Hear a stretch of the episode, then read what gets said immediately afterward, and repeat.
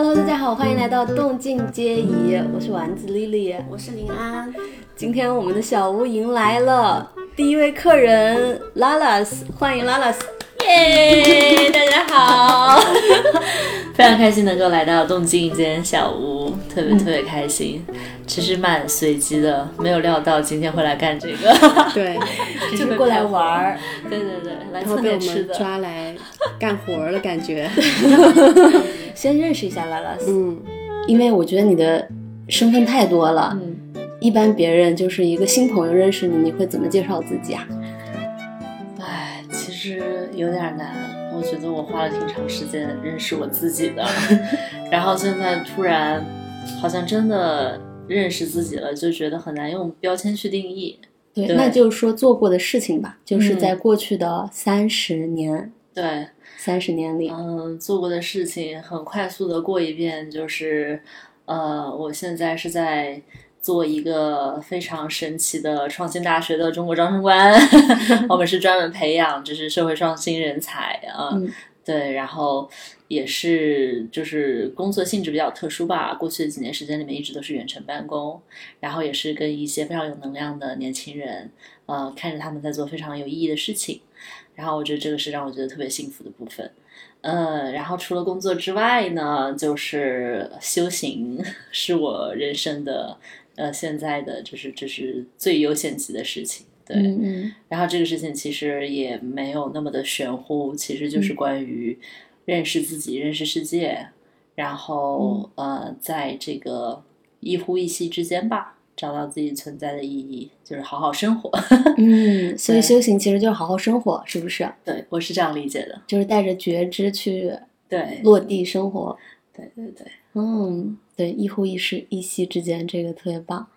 对。然后其他还有要做过的事情，就是十十八岁之后，呃，就是大一的时候退过学，啊，gap gap 过，然后 gap 多久？大一的时候 gap 了一年，嗯，然后后来重新高考回去上学，所以我参加过两次高考，嗯，然后呃，二十四岁的时候又 gap 了一次，当时是裸辞，然后去了北美。然后又这个在哥斯达黎加读了研究生，嗯，这个很有意思，就是我之前都不知道哥斯达黎加上学 上和平大学，对，太有趣了。就是我当时跟人说我在哥斯达黎加上学嘛，就包括家里很多亲戚都不知道那个地方在地图上在哪儿，然后很多人就说啊，就那个动画片那个马达加斯加那个，马达加斯加，那那个在非洲 就是完全不是一个世界。对对对，所以还还确实是我觉得非常非常神奇的经历吧。然后当时呃二十四岁 gap 的那一年，也是一个人在拉美背包。对，然后呃，二十六岁、二十七岁之前裸婚，然后三十岁之前，呃，在二十八岁的时候把我妈妈送走了，就我妈妈已经因病离世了，然后二十九岁的时候离婚。所以就是我觉得我的整个三十岁的人生已经就是 非常的快进，我觉得很快进，很拥挤。对，十八岁以后的各种离经叛道的一些，也不是就是非非常规的一些人生选择。对，就像是我们刚听到休学、裸辞、裸婚、离婚、最亲的人离世等等。我们今天就想聊一下，说我们三个三十岁左右的非主流的中国女性，在我们这三十年中做过的一些呃不一样的选择吧。嗯，然后这些选择可能如何塑造了我们现在的自己？嗯，然后它可能对我们的当下和将来，也许会产生什么样的影响吧？也许我们十年后还会回来重庆这一期，发现哦，当时说的这些实现了吗？还是没实现？对，挺有意思的，特别有意义。对嗯嗯，那我们要不就把时光机开回到小时候先？嗯。我我觉得我小时候一直是一个特别听话、特别懂事啊，就乖乖女的这种性格，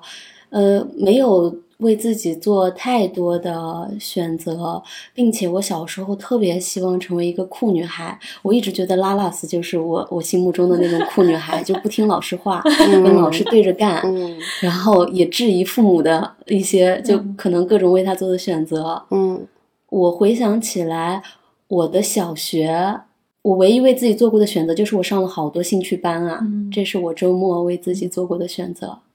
你们呢？嗯，我我小时候跟现在的形象相差可能觉得很大。我有小时候特别野的小女孩，然后我有一个场景，我爸妈经常跟我讲，就是说他们每次一到放学的年放学的时间，他们就去挨家挨户找我在谁家玩还没有回去，然后就是每天都在找，因为我今天在这个家跟别人一起挖蚯蚓，明天在那个家然后玩扑克，然后后天又在另外一个人家院子里面呃玩鸭子，就是。永远都特别野不着家的那种，然后就小时候就是一个特别野的小孩子，对，然后性格还特别的开朗外向。特别喜欢交朋友，天天在外面玩。对，竟然是个艺人，小时候。对我好像是上了初中之后才发生一些变化。然后我包括我们家很多邻居亲戚，他们都说：“哎呀，你小时候那么的，就是开朗开朗，怎么长大之后读书就初中高中怎么变得这么不爱说话啦？”对。哇，这个是确实是我没有了解过的林安。对对，因为我们印象中林安好像都是很哀啊，很哀，很内向一点的。从初中以后开始变得哀哀，变哀了。对，就好像自然而然的，可能也跟这个交友环境有一定的关系。因为上初中之后，我有一个非常爱的朋友，嗯，然后我我们是入学第一天，他就坐我前后桌，我跟他打了个招呼，然后就有点那种定定打了一个招呼就要定了，从此我们就是好朋友那种感觉。因为他是非常矮，然后后来因为经常跟他一起玩，然后如果我跟我们班其他女生玩太好，他会生气的那种，所以后面我就是跟天天跟他待一起，然后后面我也变得很。矮了，有可能是一部分原因。嗯，人的状态确实会会变。你跟什么样的人在一起，时间待久了会互相影响。对，我小时候就比较矮，到后面变异的。嗯，拉拉斯，你小时候是一个什么样状态？我觉得就是不幸中的万幸吧。就是 我，我因为我是我是在单亲家庭长大的，我从来没有跟我爸爸一起生活过。嗯，然后。我妈妈就说，她对我的养育的方式就是给我绝对的，就是用她的原话说的是给我最大限度的自由。嗯，所以我从小就没什么人管我。嗯，然后九岁之前都是跟外婆在一起。嗯，然后，嗯，就在外婆那儿就也挺野的嘛，就是老人也不怎么会会管你，就是，呃，就跟林安蛮像的，就天天放羊似的。对对对，各种玩儿，然后。哦，我想起来，其实是我觉得是蛮愧疚的，就是就是小时候的我，我现在回想有很多，嗯，就是不完美的地方吧。我觉得，嗯，确实是，就是就是有一些留留守儿童可能会有的一些，嗯，我不确定是不是因为创伤应激导致的一些不太好的行为。比如说我小的时候，就是因为天天在外面跟小朋友们玩，然后可能就是。呃，我不确定是不是为了讨好大家，但我就非常喜欢给大家买零食吃。嗯，然后我有个存钱罐嘛，就是我外 婆不是会把各种零钱都放进去，就是买菜剩的那种零钱，几毛的、五毛一块什么的。然后我就天天会去我的存钱罐偷偷拿钱出来，然后请大家吃东西。后来我的存钱罐就空了。你外婆知道吗？她不知道我的存钱罐空了，因为那存钱罐是我的。呃，我外婆就是有的时候过年啊什么，她要那个发红包嘛，就会有一叠的那种新的钱。嗯，然后就会趁她不注意，我就去偷那个钱。嗯，然后就被发现了，因为那个钱他的那个号是连号的。然后我不知道 啊，应该也没有偷很多钱吧，可能就是二三十块钱那种。那小时候已经巨款了嘛，然后然后就是就是请大家吃零食这样子，然后就被发现了，就被暴揍了一顿。真的是被我外婆拿着皮带抽了一顿，然后就再也不敢了。所以我觉得就是确实是会有一些。嗯，现在回想哈，就是就是可能确实是不是很不是很正常的行为。嗯，对，这个我想起我大学最好的一个，就是我大学室友，他也因为是留守儿童嘛，他讲了一个他小时候的事情，让我印象很深刻。因为别的小孩爸爸妈妈可能都会有给钱给他买一些零食什么的，但因为他寄养在他姑姑家，就是他一直有那种寄人篱下的感觉，他也从来不会。提出任何过分的嗯要求，除了生存以外的，就是要上学、要学费什么以外的其他要求。嗯然后他爸爸妈妈回来，就是在他暑假的时候回来的时候，就问他有没有什么想吃的呀，爸爸妈妈带你去买呀。嗯然后他就从他抽屉里面拿了一堆，就是那些零食袋儿，全是空的，嗯都是别的小朋友，就是吃完了以后，他捡过来，他捡过来，他想吃，但是他又不敢跟小朋友讲，嗯所以他就把那些他想吃的零食袋全都存在抽屉里了。嗯等他爸爸回来的时候，再一起给他爸爸看，说这是他想吃的东西，嗯就拿着那些空袋子去那种小卖部买，嗯确实是会好多少心 酸。对我听到的时候觉得好心酸啊，但是确实是会有这样的影响，因为他姑姑也不是说对他不好，但他从小就会觉得自己在寄人篱下，嗯。嗯，嗯。我是想说，所以像童年时候很小的时候的这些经历，会对我们成年之后，就可能二十岁了、三十岁了的很多行为模式，也会产生一些固一些就是循环或者说固有的行为模式的影响嘛。因为我之前看一部纪录片是叫《人生七年》，然后他说七岁看到老嘛，嗯那就是你可能很多小孩他七岁的时候一些行为模式，可能你再回到他的四岁、五岁，你再回看，你会发现哦，其实是就是延续他七岁时的一些很小的事情当中的一些行为模式。嗯，就是你们有这种吗？就你回忆你小时候，嗯比如说像童年时候的某些行为习惯，现在还在坚持的，或者说在不不自知的再去循环。有，我觉得就是，其实我刚才讲的那个就是挺典型的，就是讨好型人格。嗯其实我现在不记得任何一个我小时候就我请他们吃过东西的人了，嗯就是真的没有任何的印象，然后没有任何的必要，就是，但我好像就是习惯性的，就是包括我长大之后，哦，我朋友用我朋友的话就是说，觉得我这个人非常爱，他们都说对他们说我的钱是摇手，就是 就我非常喜欢请人吃饭啊什么之类的那种，嗯。然后就是明明是就不需要的，嗯。就是没有没有，就是可能没有必要的那种，就因为绝大部分人可能是为了做人情啊或者什么之类，但我真的是就是好像是 很多时候是下意识的，我觉得我我好像不这样做，就是就是我就不配得到别别人人的喜欢对对。喜欢和爱，对对嗯。对对，我、所以我觉得这个也是我我自己个人成长修行的很重要的一个部分，其实就是去觉察到这些，然后，嗯，首先是看到他，看到他在疗愈他，然后再再去有所成长和改变吧。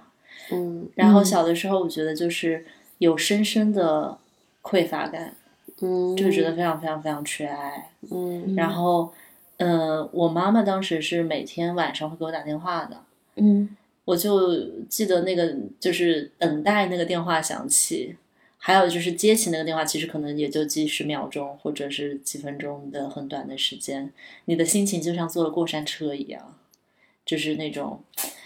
一直会有那种非常非常想妈妈的那种感觉。对，嗯所以我觉得会对我后来就是长大以后也依然是，嗯，会有很深的那种分离感，嗯，就是、就是就是虽然我可能一直看起来非常的阳光啊，很多朋友啊很热闹，但我可能觉得我的底色是非常孤独的，嗯然后是有那种很深深的匮乏的感觉，嗯。对嗯前段时间我们还在聊天，聊到就是说那个好像很多东西的流向是，比如说金钱会流向不匮乏的、不缺钱的不缺人钱的人，嗯爱爱也会流向向不缺缺爱的人。所有的东西都会流向，就你不需要它嗯的时候，它就来找你了。是的，对嗯，资源也是，越想紧紧拽住那个东西，好像它就越难抓住它的那种感觉。就像就像我们要抓住那个沙子或者水一样。对，就嗯你是抓不住的。所以我现在就是就是特特别接受这个东西，嗯呃也就是就是我觉得这是我最近这一两年啊，可能就是发生巨变的原因，嗯就是整个颠覆了我自己以前原来的固有的模式，嗯。然后去承认这些创伤，就是已经发生过的，就是发生过的，我、哦我承认它，我接受它，我看到它，嗯。对，但是觉得从现在起，从当下的每一个选择起，我可以不必在那个轮回里面受苦了。嗯嗯，确实很多东西它都是一个轮回，它还是固有的那种行为认知模式在是进行着。对。是，对，所以我们来讨论一些就是好像不符合我们常规逻辑的一些选择。嗯。到初中以后，我还是很听话，我还是乖乖女，就老师面前的好学生，同学的好同学，父母的好女儿的那种。除了我中途，其实我有被学校霸凌过，嗯，但这不是我的选择，所以这也不算选择中的一种。哎，我高中做过一个选择，就是我要去看世博会，嗯。我当时坚持要去看世博会，为此离家出走了一次，然后躲在那个就哭，就躲在那个楼道里面的角落，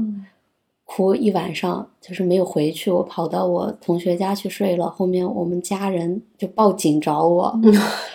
对，搞得很严重。就那个时候，我发现我虽然是看起来非常乖，其实我内心是叛逆的。十六岁第一次坐飞机，第一次去上海。去看世博会，对，那是我做过的一次为自己做的选择吧。嗯嗯，初中和高中，回想到前面那个七岁的那个话题，然后再延续到初中、高中，我觉得可能一一直延续到我今年现在，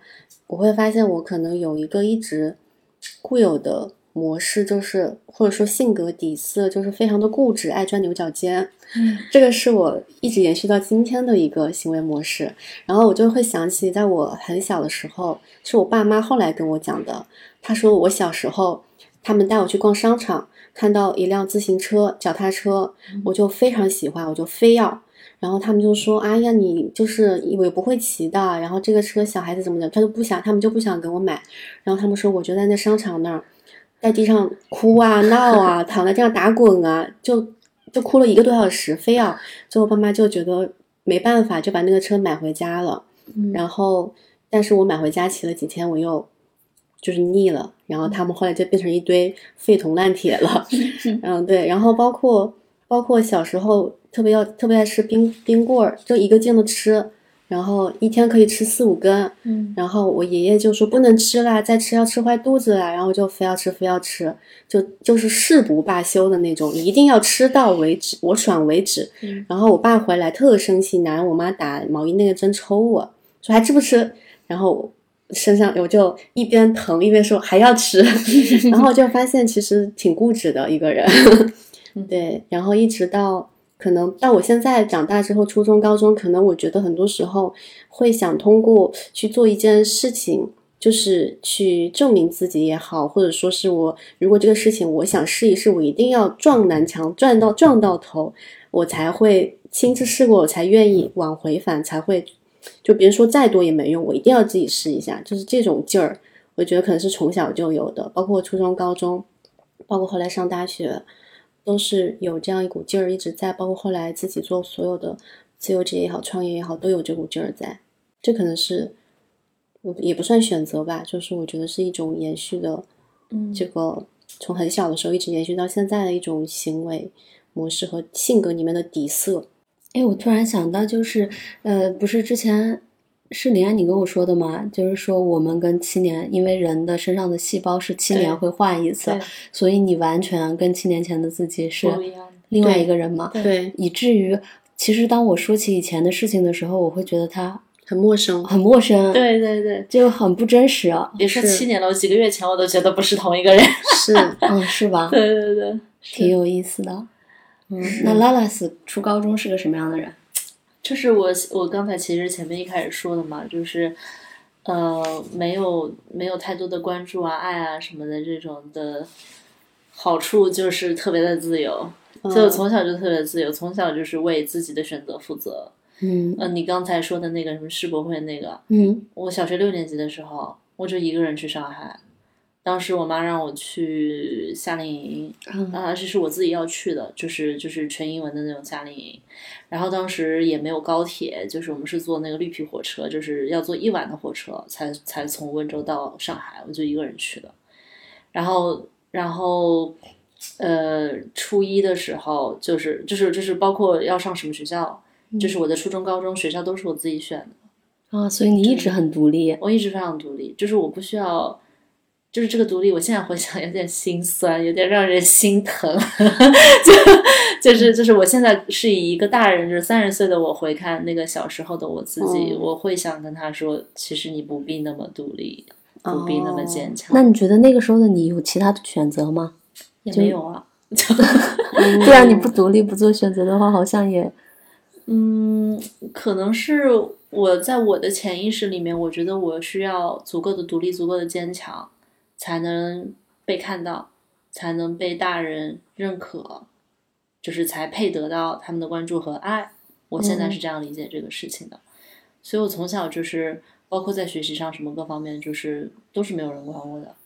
但你都做的挺好的，嗯，算是吧。就是就如果我有那个目标的话，嗯嗯，但如果我没有那个目标，就是那就那就另另另说了。对，嗯，但确实就是我觉得我一直好像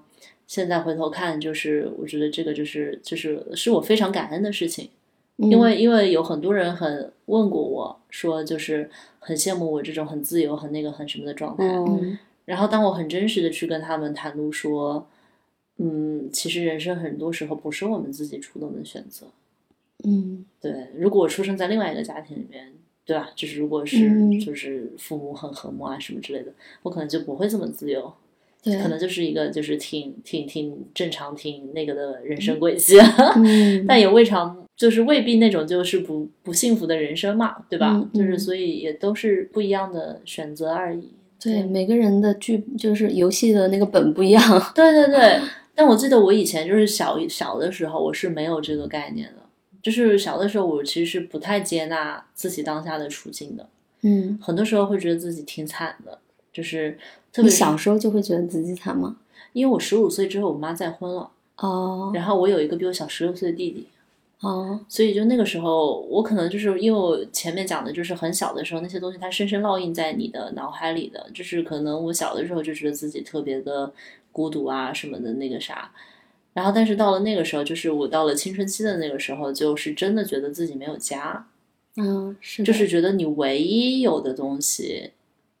就是都被拿走了，嗯，就是所以其实我当中很长时间是陷入了深深的抑郁和痛苦当中的，嗯，但是嗯，就是又因为要要比较比较要强啊，或者是怎么不想让别人担心啊，就很长的时间里面都是埋藏的非常非常深。就是嗯，像我高中的那段时间，就是我在朋友们面前表现都是非常阳光、非常开朗，嗯，就没有任何的问题，然后是学霸，嗯，就是对。但我其实经常就我回家一个人的时候，就对着天花板哭到天亮。就我十几岁的时候，就是非常严重的失眠，我最夸张的时候就是三四天不睡觉，就完全不睡觉，一点觉都不睡那种，嗯。然后也直接的导致就是我有心因性的就是偏头痛。嗯，就是我很小的时候就开始偏头痛，应该就是初中的时候开始，然后就一直到大一我退学的时候，就是非常非常严重的偏头痛。我只要一痛就是会吐啊，会看不见，然后就是一定要送医院的那种。然后做了无数的核磁共振，我真的想不起想不起来我到底去了多少 核磁共振，然后就嗯就都查不出来，就就说就说我身体没毛病。然后这个他们也不知道怎么回事，然后很多医生都说我是他们见过最小的偏头痛患者。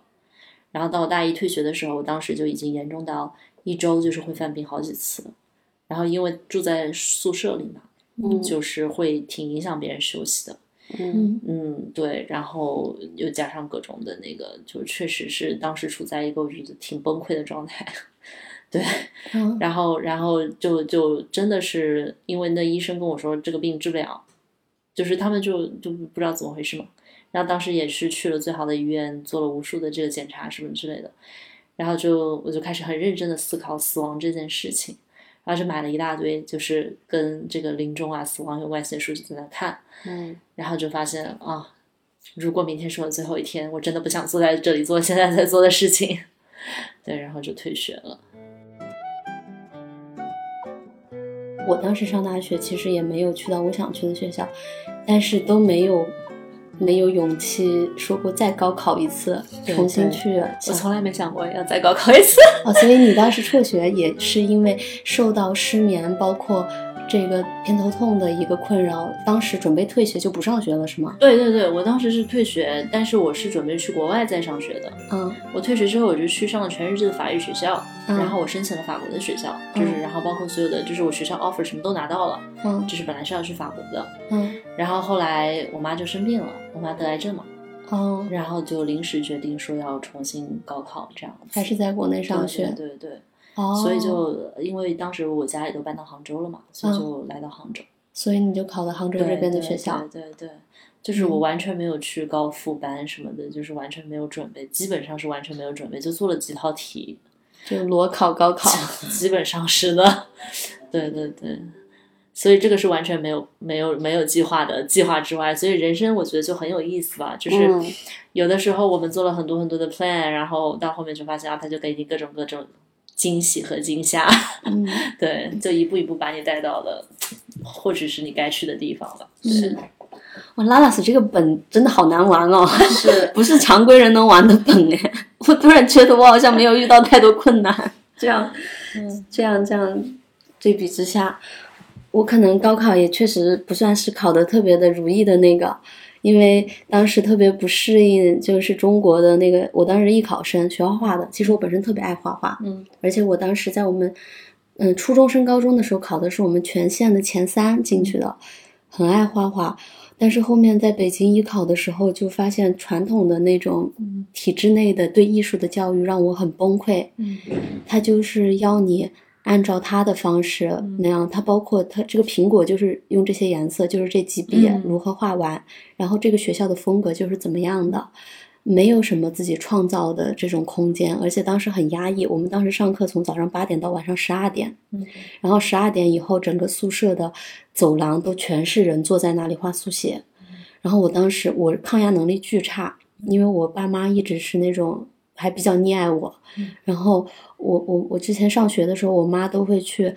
跟老师打招呼，说让她不要对我说重话之类的。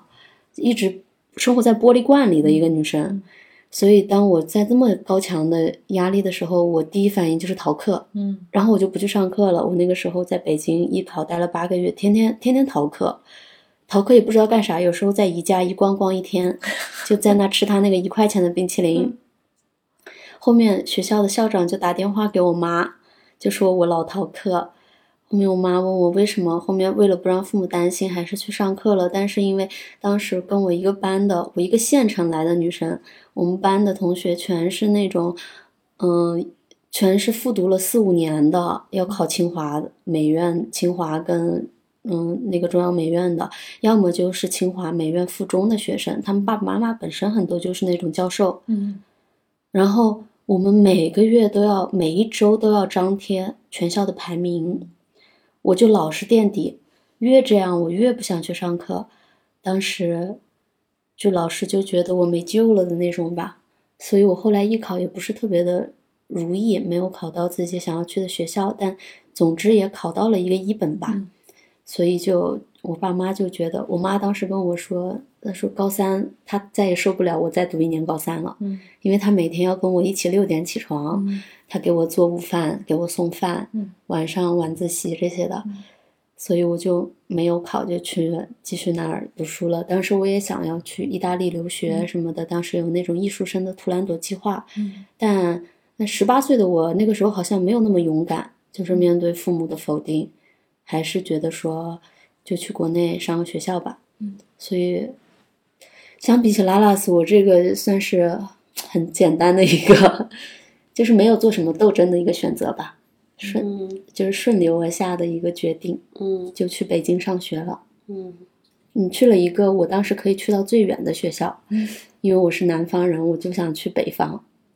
离家好像每个南方人都有一个要一定要去北方读书、远离家乡的梦想。这个真的，一模一样。我以前也这 样。是，对。我我其实我觉得我也没有太多就是很曲折的经历，因为我高中我也是一一直比较顺的那种。小时候，小时候我爸妈在庙里面算，就是找那个有人给我看病，然后算签，然后签文。然后他们就说我的一生都会比较顺利，我出生的日子也很顺利，我是六月六号生的，就六六大顺嘛。然后那个签文说，他说：“哎呀，你这个女儿将来是什么文曲星，天上玉兔文曲星下凡，将来是要当作家的呀。”然后我妈特高兴，就把那个签文放我那个枕头底下，说什么七夕多少天不能烧，天天枕着她睡觉。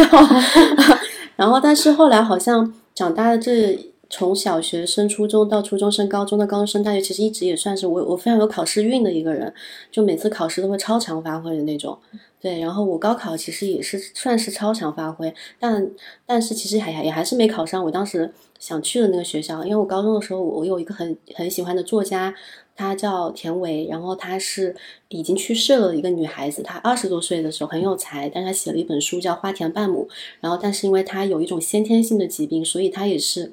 呃，在二十多岁读大学期间，就就写了很多文章，但是也是也是二十多岁就去世了。然后我当时高中时候特别喜欢看他的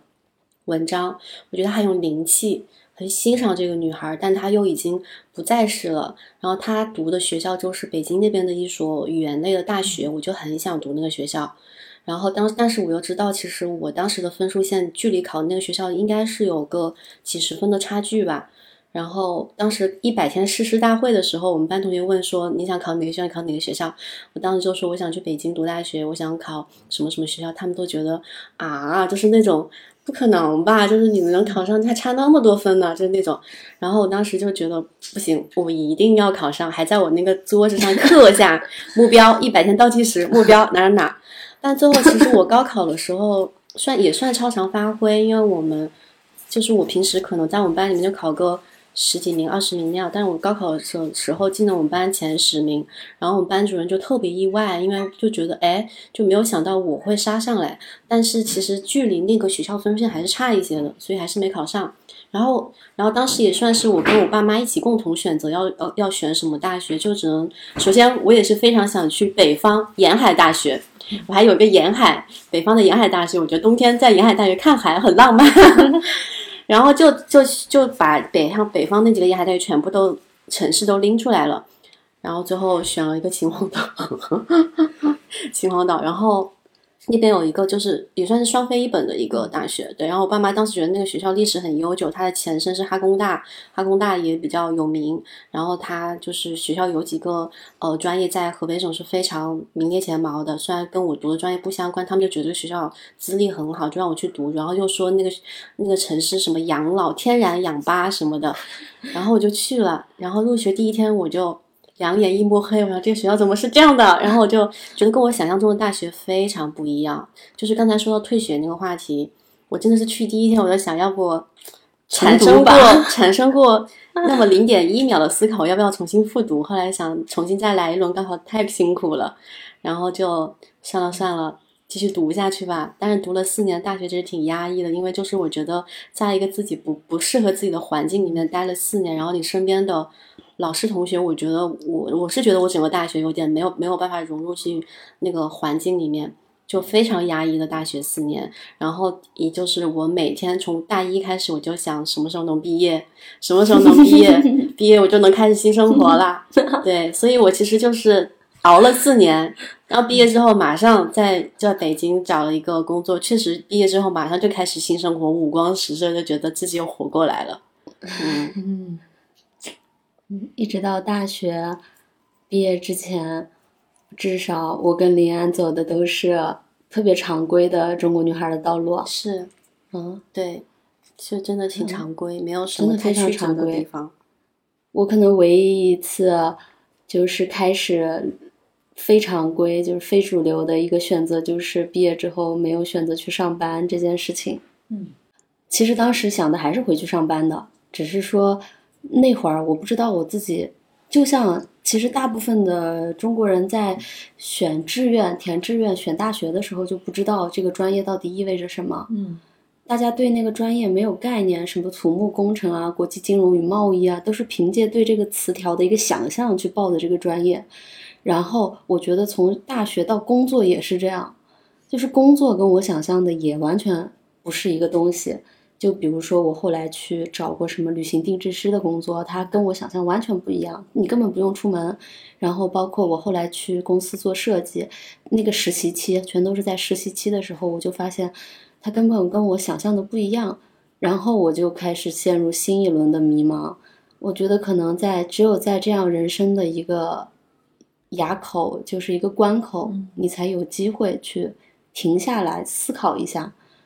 哪怕只是实习，嗯，我都觉得太辛苦了。嗯，每天坐在那儿不知道在干啥，所以我最开始决定不去上班，去间隔年旅行，纯粹是为了逃避。在最开始，你这个状态是我十八岁的时候，就是比较比较相似，对，嗯当时也是一个逃避的状态嘛，嗯就觉得说这个不是我想要的，嗯那 pass，嗯就是那我要什么其实不知道，嗯就是对。然后就开始呃，也是也是凭想象吧，因为嗯。从小、这个真的就是就是缘分就挺奇妙的。我小学的时候，我第一次自己去图书馆借的书，借回家的第一本书就是法国的《茶花女》，然后我后来当时，因为我第一次上大学的时候学的是英语教育专业，然后我当时就觉得可能这个东西就太简单了，就是不够不够有挑战性，那我去学法语，然后就去法国上学这样子，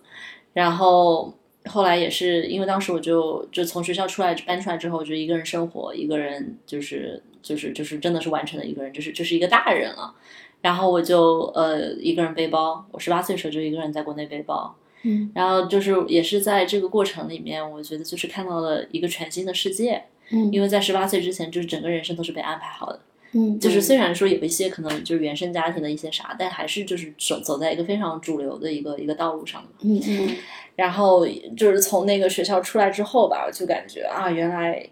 世界是这样的，就是就跟我想象的很很不一样，然后也对很。呃，但我觉得还是蛮幸运的，就是就是我经历的都是比较真善美的东西。哎呀，对对，我觉得我其实，在旅途当中经历的也都是真善美的部分，对对对世界没大家想象那么危险啊。对对对对。然后后来再回去，我觉得就是心态发生了很大的变化。嗯这是我第二次上大学的时候，呃，因为是就是有一个很紧迫的感觉嘛，因为我妈妈当时发现的时候就是乳腺癌晚期，已经骨扩散了。嗯当时医生说的是，医生应该是往好了说的，说不会超过两年。嗯然后就，嗯，我回去上学之后，就是我非常的想要追赶时间，嗯，想要想要多让妈妈看到一些就是进步。可以向她证明说她可以放心的嗯东西。对，嗯，所以我回去上学之后就，呃，我三年就读完了四年的课，就是毕业了，然后，呃，也一直就是整个三年都在打比赛，在在全世界打英文演讲、辩论的比赛，然后，呃，就是我觉得就特别特别的充实，但是那个过程。我我觉得不是自己主动的选择，是是是对抗那个命运的，就是我不知道是玩笑也好还是啥也好的一种一种一种无声的反抗，我觉得是对。我是在那些行动当中去消解，呃，所谓的悲伤，或者是说那种很很负面的面对面对知青得病啊要离去啊这件事情。的那种，呃，很很无力的那种感觉，恐惧感。对对对，因为就是就是我当时可能是觉得好像，我现在回想哈，我觉得可能就是我没有办法让自己停下来，嗯就是因为停下来你就会想到这个事情，是，嗯，然后你就是必须不停的不停的就是在做一些什么，好像、好像你做一些什么，可能就会，哇，可能可能也不是想要改变什么，但好像就是觉得你必须要做什么，对。嗯嗯。然后大学毕业的时候很有意思啊，你们绝对想不到，我当时是在是在体制内 实习，然后呃本来是要转正的，嗯，对，后面就是呃我其实拿那个 offer 的时候就知道不适合我，我只知道跟我就是大概率是没什么关系的，但我为什么要去呢？哎，就是想用去这件事情证明给家里人啊，就说我真的不合适，以后再也不要说了。哦，对，至少我去过了，对不对？就是我们那个，挺好的。对对对对对，所以那你怎么证明不合适的呢？让他们觉得我就不合适啊，就是就是就是我哦，待就是意思就是你待了两个月就跑去试过了，对对对对对嗯对对对。嗯然后跑了之后，就是我大学一毕业就失业了，因为我没找过工作，嗯就是，然后呃就就真的很幸运吧。我不是就逃去泰国了吗？我是去泰国打比赛，嗯然后比赛的时候认识一个朋友，就是在那边现场认识，以前不认识。然后认识一个好朋友，他说：“嗯、你毕业之后要干嘛呀什么的。”然后我说我不知道，我说我一毕业就失业了。然后，然后他说，然后说也没有也没有投简历，没有在找工作上干嘛，就是当时是一个非常不想长大的状态。我真的就是我后来我就是比赛完了之后，我一个人在泰国的那个皮皮岛，我就躺在那儿，就是就真的就躺着，就躺平，然后就每天脑子里单曲循环播放 S.H.E 的《不想长大》就是 我我觉得现在应该挺多年轻人也都这样，就是我觉得当时就特别特别特别的迷茫，嗯，然后特别害怕面对现实。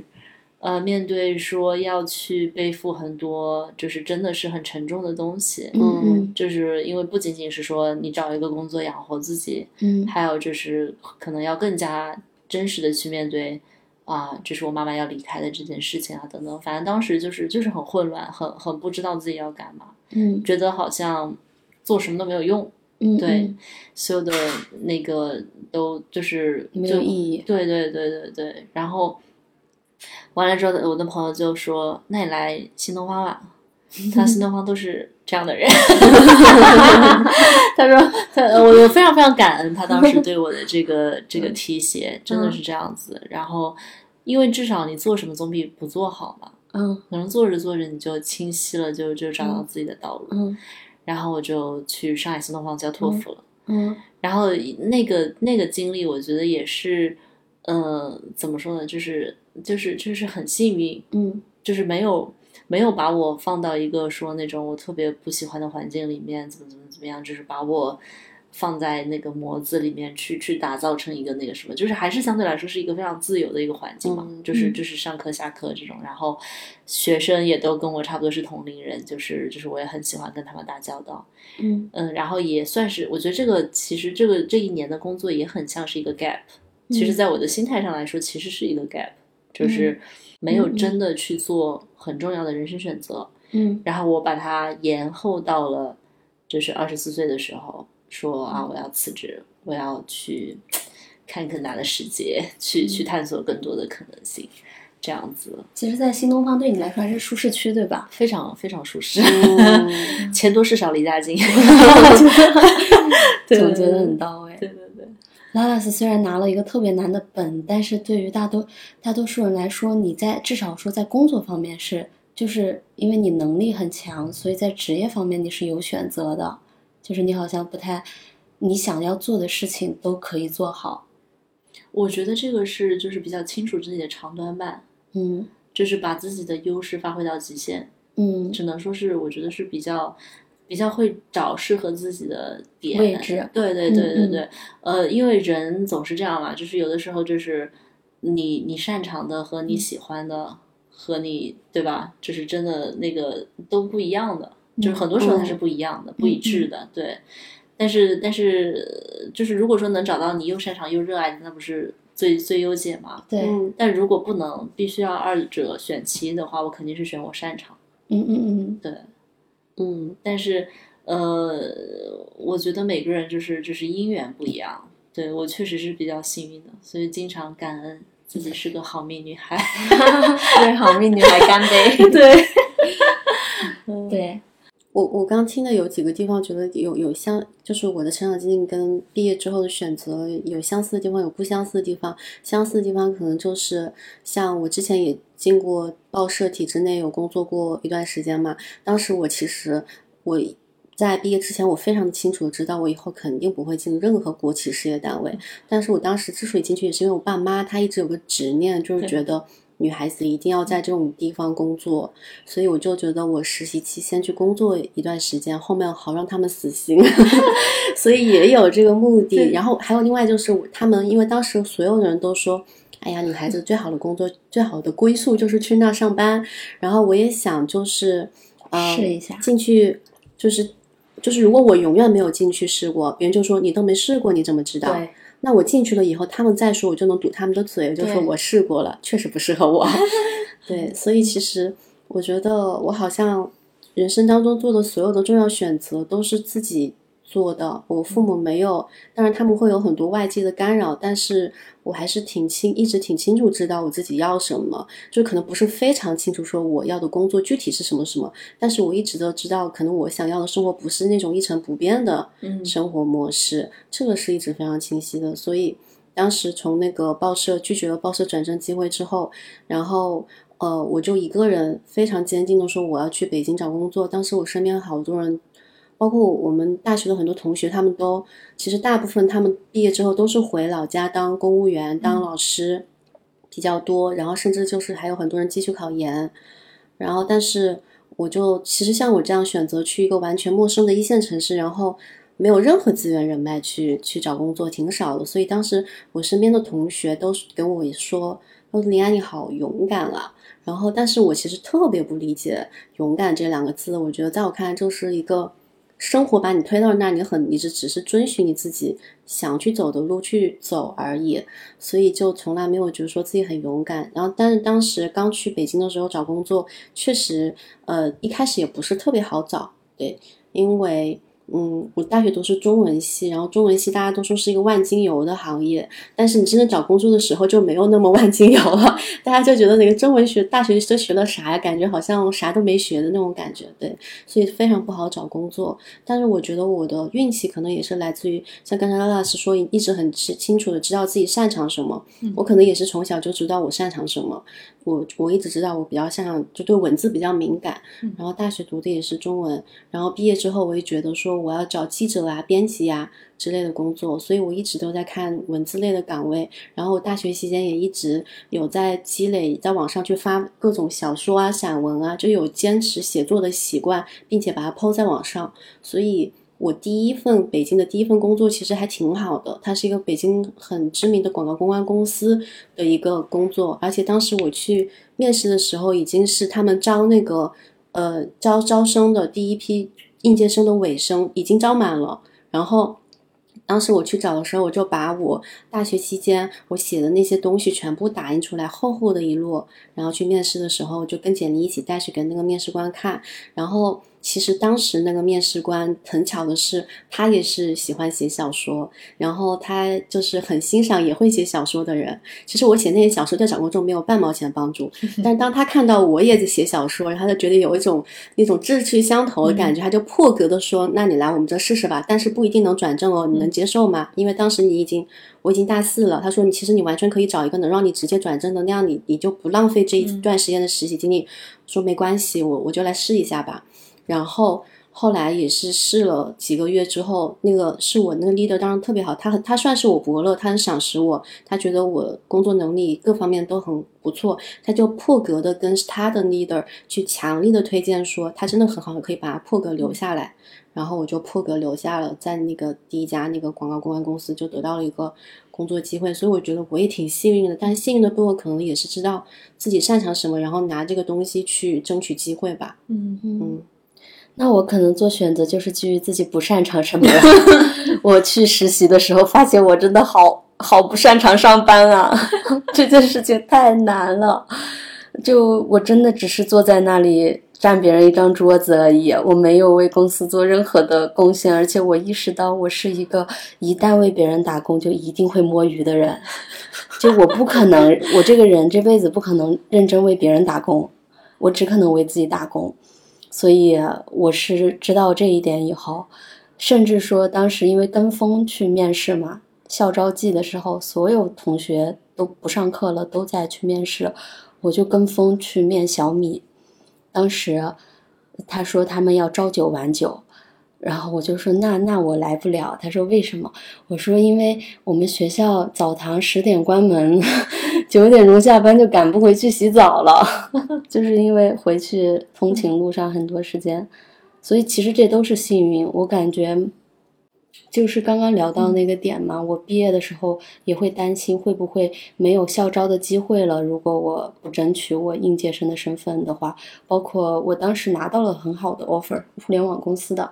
但是就认识很幸运的认识一个姐姐，她比我大好几岁，她社会经历阅历比我多很多，就跟我讲了说，你觉得你现在有什么可失去的的话，以后只会越来越多。后面在我这几年的时间里，越来越发现这句话是真的。当时啥也没有，做这个选择是相对轻松的。嗯，包括后面的。世界观是真的要去看世界才会有的，去经历才会有的。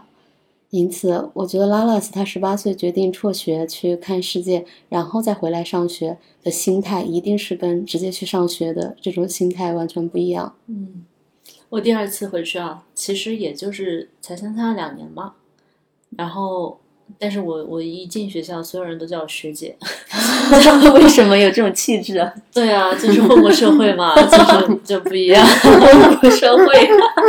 真的真的。后来回去就是很大姐。然后因为我三年就提前毕业了，就我跳了一级。嗯。然后其实就是跟我，就是我我我我真的毕业的时候，其实跟我一起毕业的人，我们其实差不多是同龄人的，可能就相差一岁这样。然后你还多玩了两年。对对对。但是我就真的，我觉得就是在整个状态、心态上面，确实是会完全不一样，比较像学姐。嗯，对对对对，嗯。所以现在不是很多人在考研吗？嗯，考研他们真的千军万马过独木桥的感觉。其实我就很想说，嗯，如果只是为了逃避这个社会去考研的话，毫无意义。对，对他们的帮助也不大，因为他们从本科到硕士。研究生还是学生的心态，也并不会太珍惜在学校的时光。嗯嗯，是的。因此，很多我身边的一些妹妹们，我就会劝她们：你们大可不必急着考研，嗯，不如有点社会经历之后，可能更清楚自己想要什么之后，再去决定要不要读研究生。嗯，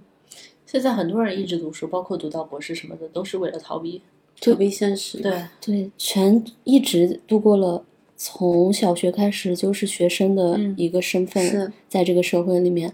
其实还挺单一的这种经历，生命失去了很多嗯可能性体验，是的，是的，这个方面我有一个很切身的感受，就是我在。大学毕业那一年，本来我也要考研究生的，我还备考了，我还在图书馆就占了个坑位，很难占的。然后就是把自己的考研的资料全码在上面，就是当时我们都要就是就是占占好坑，你接下来的可能几个月都是在那，那就是你的位置了。然后呃，很认真的还选了导师，还选了学校，还选了专业，备考了两个月。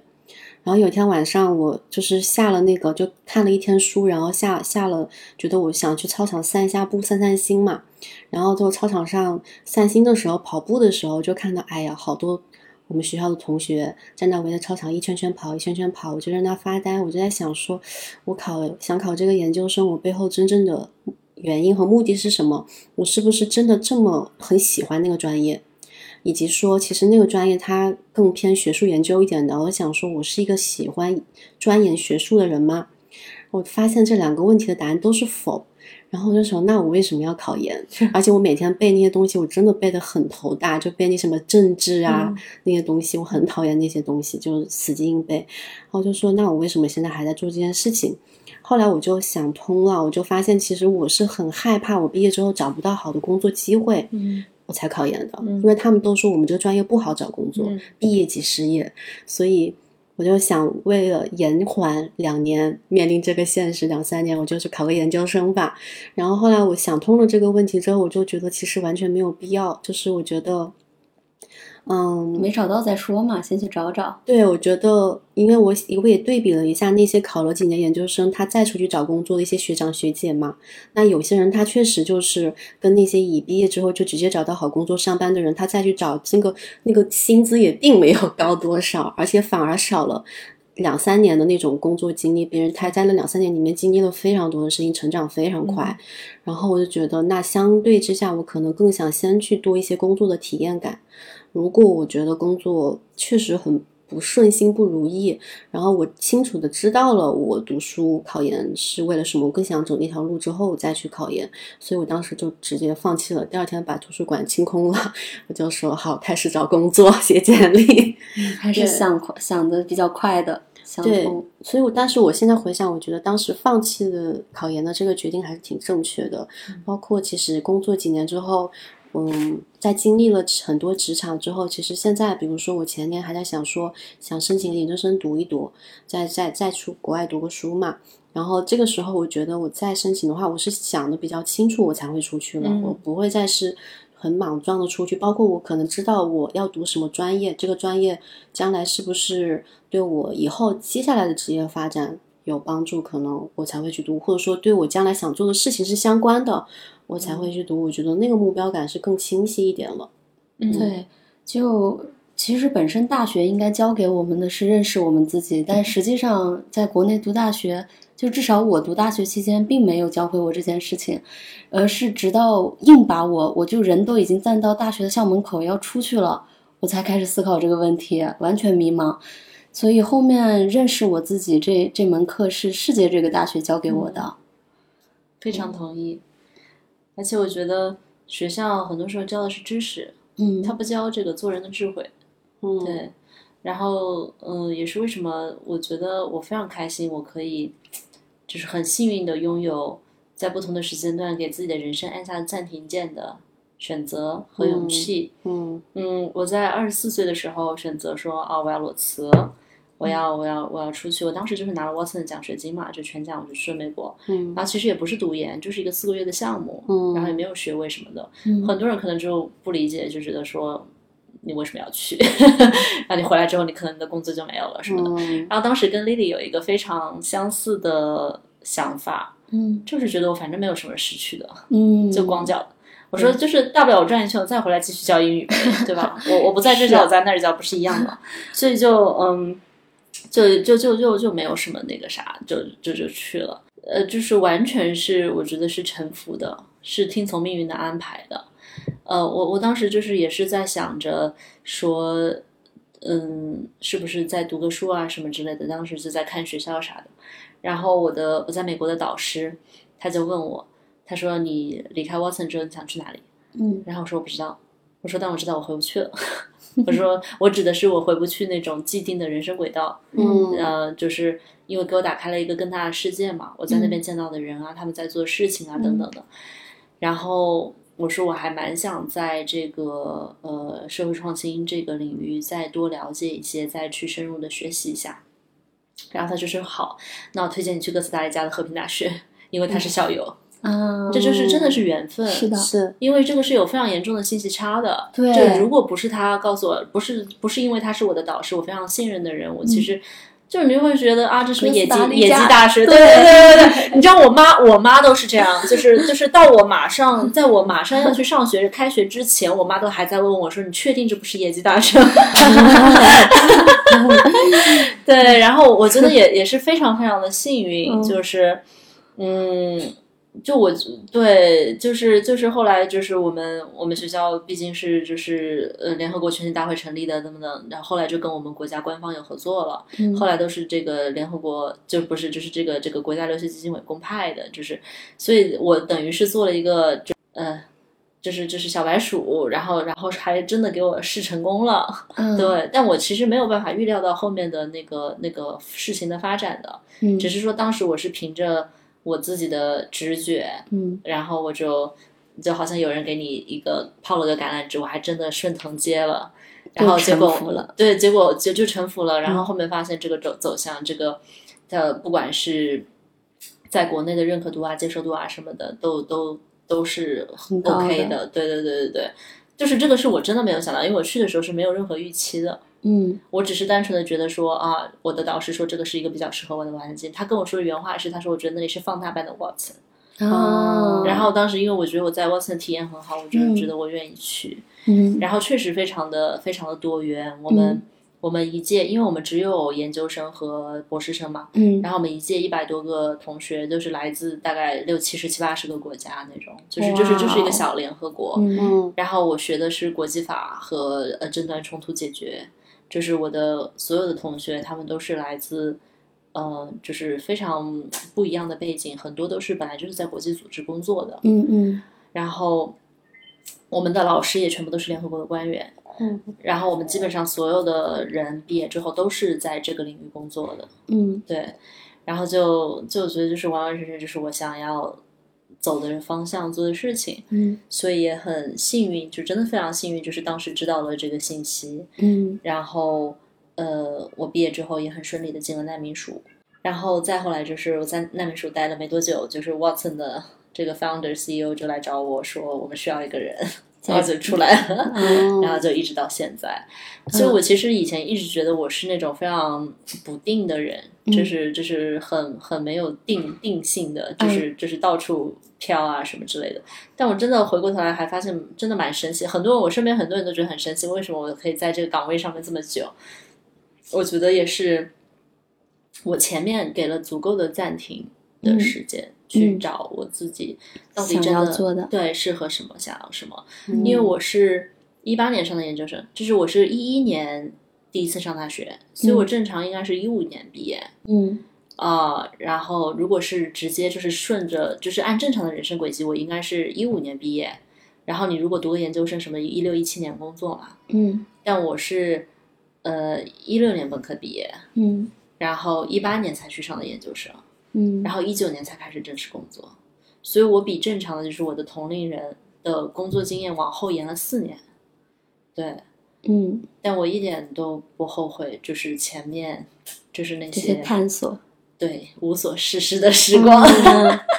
感觉每个青春都会有一段。对对对，但我听下来，其实你一直很沉浮哎，就是很多就是别人给你抛一个橄榄枝，然后你就接住了，然后这条橄榄枝又会引领你去到另外一个地图。是是是是是，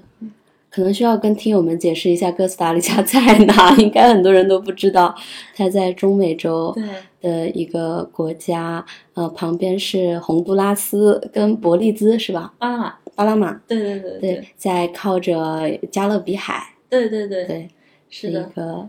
非常美的地方，它是被称作全世界最绿的国家。嗯，很多环保组织在那边。对对对对对，他们生态保护的非常非常非常好。嗯，然后那个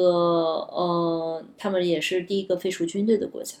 废废除军队，废除军队，他们是没有军队的。哦，对，就是就是，所以所以和平大学才会设在这里。哥斯达黎加，对，是的，对对对。我当时听一个灵性的朋友跟我讲过，说，呃，就是灵性圈有两个圣地，一个是巴厘岛，一个就是哥斯达黎加。是的，是的，是的，是的。嗯，因为他们生态保护的很好，然后就是那种非常非常天人合一的那种，非常非常原始的那个状态。嗯嗯嗯嗯。嗯，我感觉其实我们人在很年轻的时候有有机会去暂停，按暂停键或者去 gap 一段时间，无所事事一段时间，是一件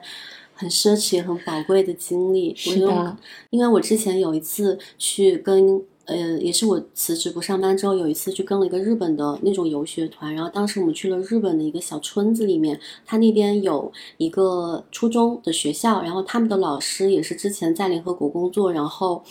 嗯，就是辞掉联合国工作之后，回到日本就专门在乡村里面教那边的小孩子，然后他就把他接受到的一些很创新的教育的模式带到那个学校里面。他们其中有几堂课就是他们会呃让他们小孩他们的学生除了上一些基础的那种什么语数外这些课之外。也会带他们有一课有一堂课是专门去体验不同的职人真实的生活，比如说去接触那些和服店的老板是怎么生活的，去去看那些屠宰场的那些呃就是屠宰场的人是怎么生活的，然后包括他们就是做一些那个餐日料店的他们是怎么做那些日料，就是他们会带他们去真的去接触大自，包括接触大自然，你去摸牛摸一头牛，然后你去抱抱抱一棵大树，你去亲自体验一下。制作和服那个感觉，就是会让他们在那个阶段去体验不同的职业，然后我就觉得其实这个真的是教育应该是在我们那个阶段该做的事情，但是好像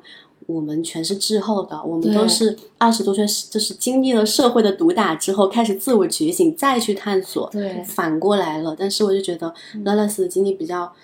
好的地方是在，其实也算是半被动半主动的，在人生比较年轻的阶段去按下暂停键，主动的去接触这些东西，还挺挺独挺独特的经历，也挺宝贵的。嗯，对，我觉得刚刚你说那个游钱路线就很像我自己大学毕业之后开始给自己的二次教育，就开始看各种各样的人。他们做这种职业，他生活是什么样的？那种职业生活什么样的？有有一段时间，我的朋友圈到现在为止也是，我朋友圈有各行各业、各种各样、各种阶层、各种文化的那种人。然后就是因为这件事情，让我发现，原来生活有这么多种可能。对，哪怕我自己还没找到我的那一种，但我已经有了。有选择了，变成了一个有选择的人，所以这个很重要，并且你会发现你是可以去创造一种理想生活的。嗯嗯，掌握了主动权以后很重要，慢慢的开始去有觉知的生活，这是二十九岁的我相比起二十一二岁的我所不一样且更喜欢的地方。嗯，我觉得这个应该是我们都有共性的地方。嗯其实到最后回归来讲，就是好好生活，就是去感受那个生命真实的触感。就是嗯刚才林安讲的那些，通过这些，比如说我现在在抚摸这头小猫，我真的只是在 抚摸它，然后感受它的触感。我觉得很遗憾的是，我们以前接受的教育里面，它很多就是它不教这些东西，它就是呃给你塞知识，然后其实是把人异化成一种机器的。这个是我们工业时代就是留下来的这样的，就是把人异化成工具的这样的一个一个惯性吧。嗯然后就是需要我们自己用足够的激情、热情去回应生命的礼物，就是怎么样在这个每一个当下去去去享受生活，真的是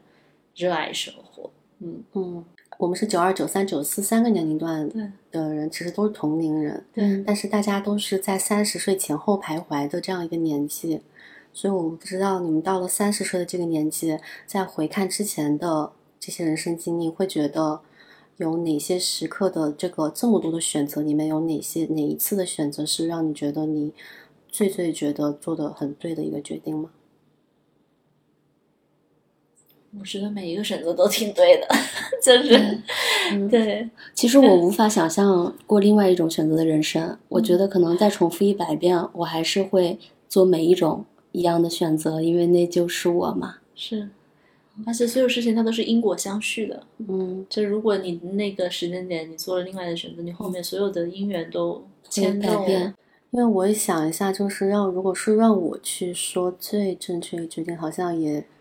说不上来，对，挺少的。但是，但我可能唯一一个，我觉得，呃，就是我现在脑子里面第一个想到就是可能就是辞职辞职的那个决定，因为那个可能是我自己的为止人生当中最脱离主流和大多数人会觉得哦好惊讶的一个决定，就是辞职，没有再嗯找工作了，然后这六年也没有再重新找过工作，就挺神奇的。然后还有我最近一个感触就是觉得。我有时候会觉得，就是人生真的是我们选出来的吗？我觉得好像是被推着走的。嗯我觉得自己回顾，觉得自己是被随机性推着走的。对，对，它就是一种必然的偶然的一个事件，很奇妙。嗯，对对，就是在流动当中，可能来了一个什么东西，你刚好又抓住了它，然后你就接着进入到下一个人生进程了。嗯，可能我们所谓的选择，就是在我们当下的认知范围内所能做出的对一个确定的选择而已。是是，所以有时候觉得可能很多人的人生脚本早就写好了，我们只是配合着玩这个游戏而已。是的，所以经常有的人会跟我说：“哎呀，啊、我很羡慕你啊，或者是怎么怎么样才能怎么怎么样啊。”其实我一般就会，我一般就会说，你只用等待命运的推力就好了，你只用等待那一个时刻的到临就好了，在这之前就享受你现在的人生，不要想那么多了。那就这样吧，好吧。好，OK，那我们今天的播客就到这里结束了。非常感谢我们美丽的女士拉拉斯来动静小屋做客。谢谢谢谢林安，谢谢丽丽，谢谢大家，非常开心跟你们分享我的故事。也欢迎以后常来。好的，未完待续，未完待续我们可能还有续集，大家也多多给我们留言哦。拜拜，拜拜。OK。